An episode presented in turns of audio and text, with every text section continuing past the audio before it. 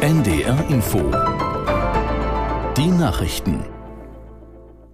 Um 13 Uhr mit Michael Hafke. Nach den heftigen Regenfällen ist die Hochwasserlage in Teilen Sloweniens weiter schwierig. Im Osten des Landes ist ein Hochwasserschutzdamm gebrochen.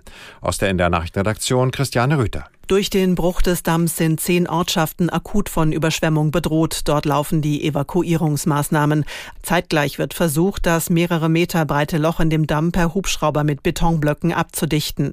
Auch in anderen Landesteilen laufen Rettungs- und Aufräumarbeiten. An zahlreichen Orten wurden in den vergangenen zwei Tagen Straßen und Bahnschienen überflutet oder stürzten Brücken ein.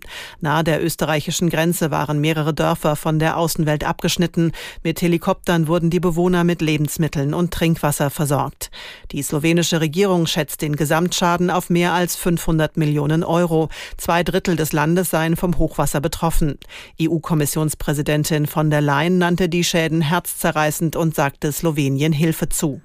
In Jeddah in Saudi-Arabien beraten Vertreter aus rund 40 Staaten über Wege zur Beendigung des Kriegs in der Ukraine.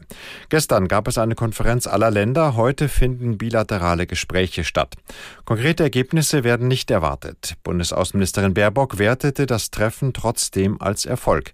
Sie sagte, jeder Millimeter Fortschritt in Richtung eines gerechten und fairen Friedens bringe ein Stück Hoffnung für die Menschen in der Ukraine.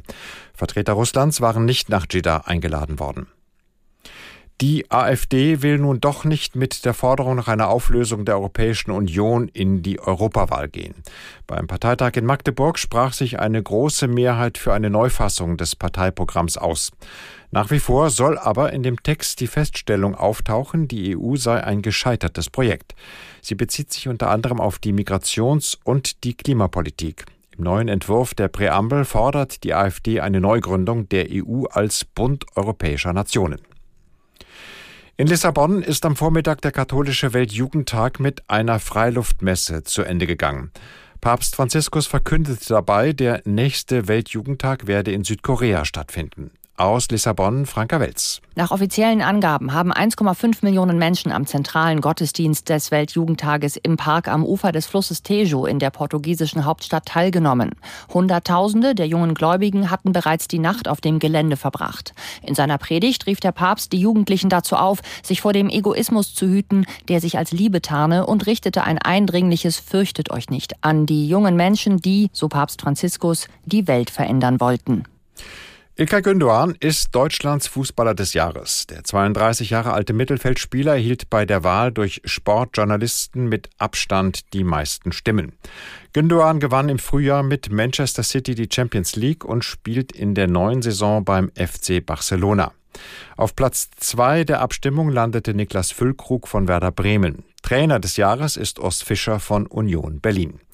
Die Fußballerin des Jahres wird erst nach Abschluss der Frauen-WM gekürt. Soweit die Meldungen. Das Wetter Norddeutschlands gibt viele Wolken, dazu Regen. Abschnittsweise ist es heiter und trocken bei 17 bis 20 Grad. Morgen wechselnd bis stark bewölkt, besonders in Vorpommern länger anhaltender Regen.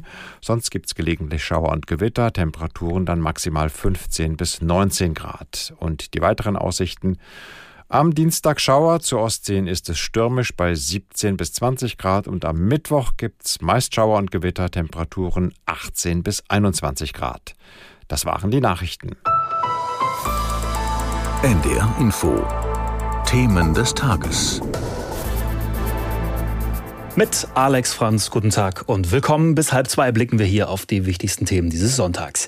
Die westafrikanische Staatengemeinschaft ECOWAS ist bereit, militärisch in Niger einzugreifen. Widerspruch kommt jetzt aber aus Algerien. Außerdem, heute vor sechs Monaten wurden Teile der Türkei und Syriens von schweren Erdbeben erschüttert. Wie geht es den Menschen in der Region heute?